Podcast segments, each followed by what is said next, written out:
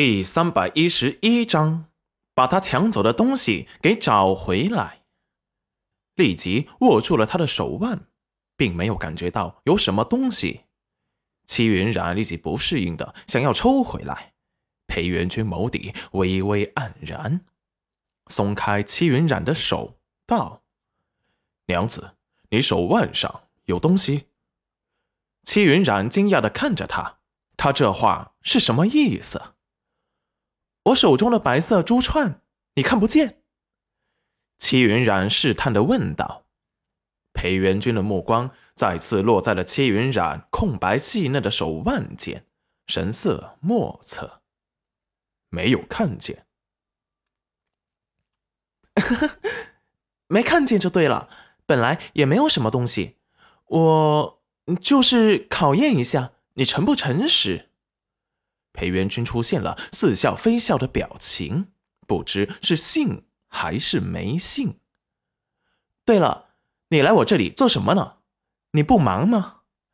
裴元君感觉自己要被他的冷漠和疏离快要弄疯了，好想把他教训一顿，又怕伤到他和孩子，用尽全力的克制住自己的怒气，才开口道。也不是什么大不了的事，就是刚才赵宝业你的要求，他全都同意，让你考虑一下他们赵家。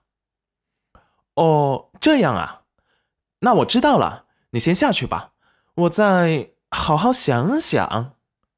裴元君目光深沉，紧盯着戚云染，就在自己快要克制不住眼神里的风暴时，大步离去。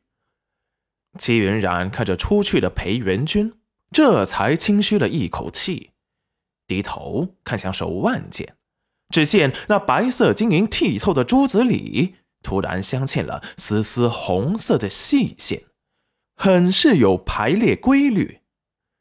这是什么东西？为什么别人看不见他？不信邪的来到了他师傅的房间。只见他师傅又喝起了酒，好不快活。戚云染走上前去，就把他手中的酒杯抢了过来。师傅，以前也没见你喜欢喝酒啊。戚燕州看向戚云染，眼神里闪过幽光。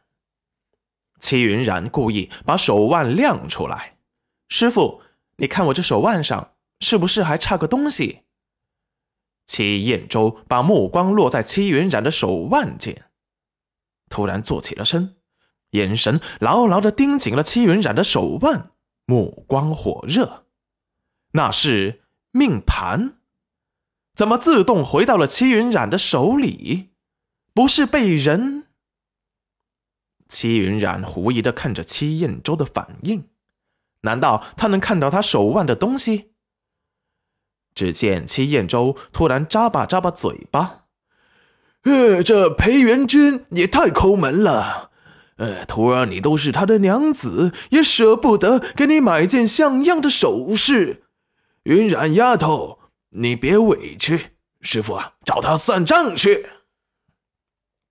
戚云染眼疾手快的把他给拉住，师傅，你误会了，我这不是觉得自己的皮肤白了不少。来你这里显摆嘛？谁叫你以前老是让我去太阳下练武，害我差点被晒成黑炭。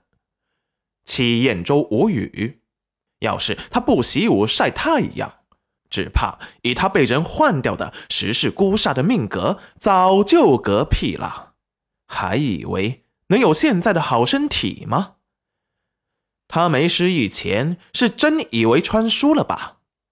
那不过是他故意放到他书房，他前世自己命数而已。这事能安然无恙的回来，全是裴元君以命换命换来的。不过现在裴元君也没有灵玉的记忆，也只有让这丫头在生完孩子之后，快速的离去，把东西找回来。不然，她生下孩子之后。不过半年便会死于非命。好在一点，就是被人掌控的命盘回到了他自己的手上，并且自己隐藏了起来。加上裴元君前世种在他身体里的锁魂咒，想要再次偷走他的命格就不容易了。